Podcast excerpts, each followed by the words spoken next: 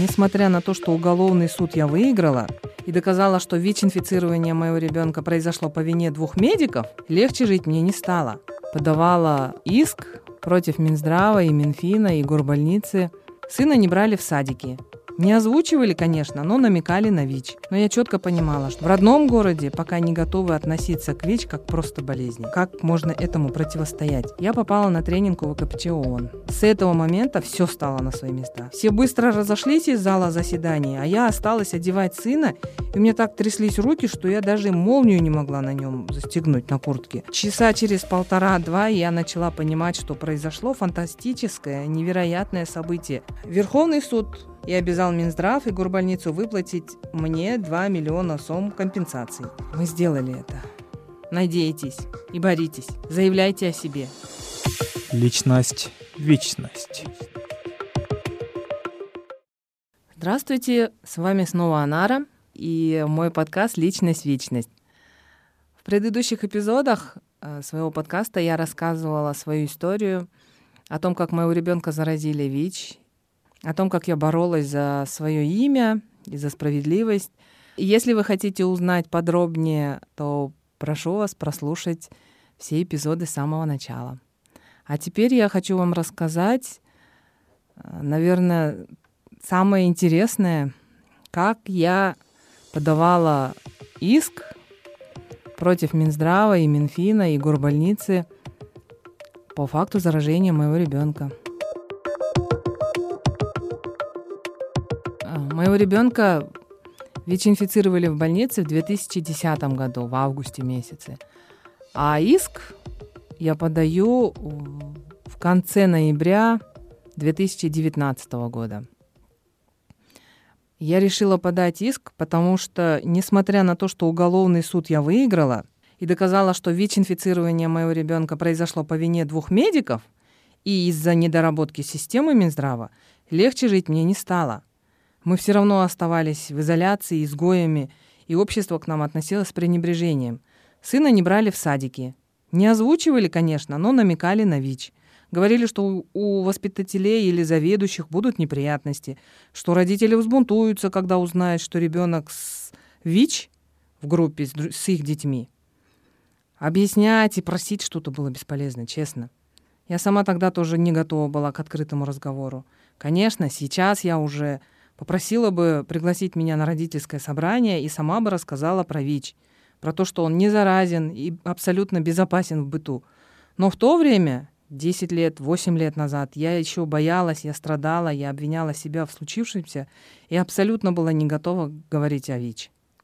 В то же время я создала инициативную группу, объединила в ней 70 мам с детками с инвалидностью.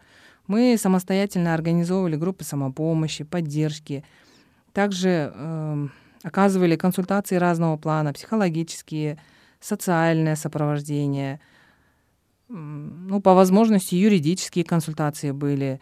Также у нас э, были консультации по помощи мамам по оформлению разного рода документов, ну, в том числе э, медицинские заключения, вот МСЭК, СПЭК. Ну, МСЭК — это медико-социальная экспертная комиссия, по заключению которой э, человеку дают инвалидность.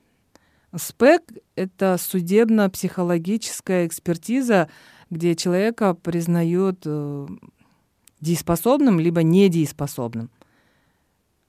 Ну, вот подобного плана документы мы помогали оформлять мамам деток с инвалидностью, также сопровождение в соцзащиту, в соцфонд — ну и по прочим госорганам. Это очень важно, потому что не все мамы знают, куда им нужно обратиться и какие им нужны документы. А, зачастую они бывают э, растеряны и не совсем информированы. Также мы организовывали праздничные мероприятия и подарки для детей.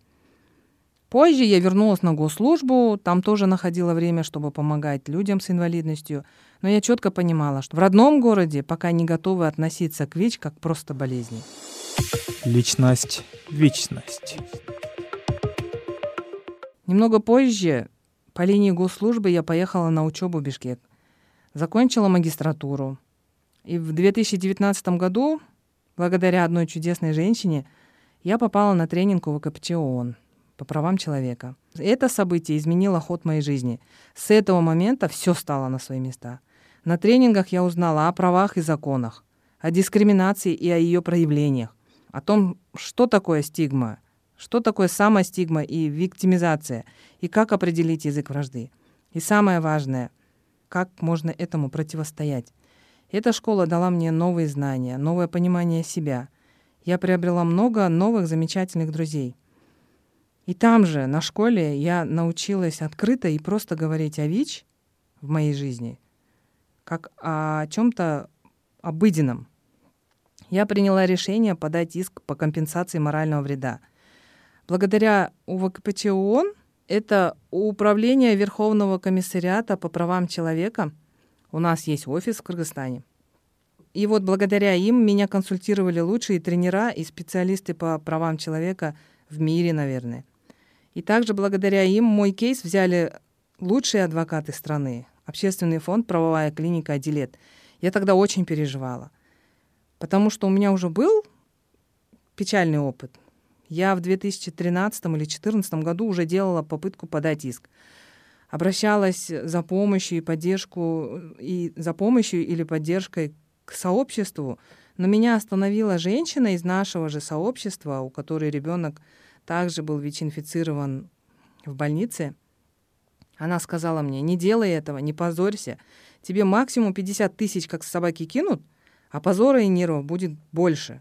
Даже на успокоительные и дорогу этих 50 тысяч не хватит. И тогда я сдалась. Но тогда я была слабая и необученная. А теперь за мой иск брались лучшие. я воспряла духом. Адвокаты, их было трое. Айнура, Тимур и Эльвира очень быстро подготовили документы и подали иск в районный суд.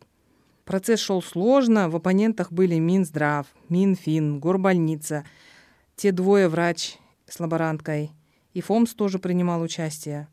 Так что на их скамье места не хватало. Такая большая толпа юристов и представителей там сидела. Я очень признательна клинике Адилет и всем их сотрудникам, потому что помимо профессионализма они проявляли такую огромную заботу и деликатность к нам. Забота проявлялась во всем, начиная от удобно ли нам прийти и психологической подготовки к тому, что я услышу на суде. Абсолютно все взяли на себя и делали это бесплатно. Представляете? Лучшие адвокаты страны защищали мои интересы по сложнейшему иску бесплатно. И в середине марта 2020 года было получено решение первой инстанции. Частично удовлетворить мой иск, обязать Минздрав и горбольницу выплатить мне 2 миллиона сом. Личность, вечность. Больница подала на апелляцию. Был суд второй инстанции. Суд второй инстанции оставил решение первой инстанции в силе. Таким образом, мы попали на третью инстанцию. Верховный суд тоже оставил решение первой инстанции в силе и обязал Минздрав и горбольницу выплатить мне 2 миллиона сом компенсации. И в первый момент оглашения решения я даже не поняла, что решение в нашу пользу, что это победа, что это успех – я вообще была в ступоре. Все быстро разошлись из зала заседания, а я осталась одевать сына, и у меня так тряслись руки, что я даже молнию не могла на нем застегнуть на куртке. И только дома, часа через полтора-два, я начала понимать, что произошло фантастическое, невероятное событие. Мы выиграли суд. Первый раз в Кыргызстане по подобному кейсу. Несмотря ни на что, не слушая мрачные прогнозы, мы сделали это. Кстати, э, Минфин исключили из числа ответчиков, ну, так как они не участвовали в заражении моего ребенка. Э, Фомсон был просто приглашен в качестве э, слушателя, или эксперта, я не знаю, как это называлось, но ФОМС не, не был ответчиком, Минфин исключили из числа ответчиков, он просто должен быть информирован, потому что сумма достаточно большая, 2 миллиона из бюджета – это достаточно много.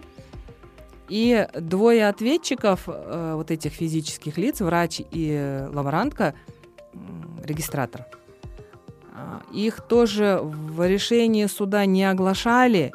Решение суда звучало так, что Министерство здравоохранения Кыргызской Республики солидарно с Кызылкийской городской территориальной больницей обязано выплатить 2 миллиона сом в мою пользу.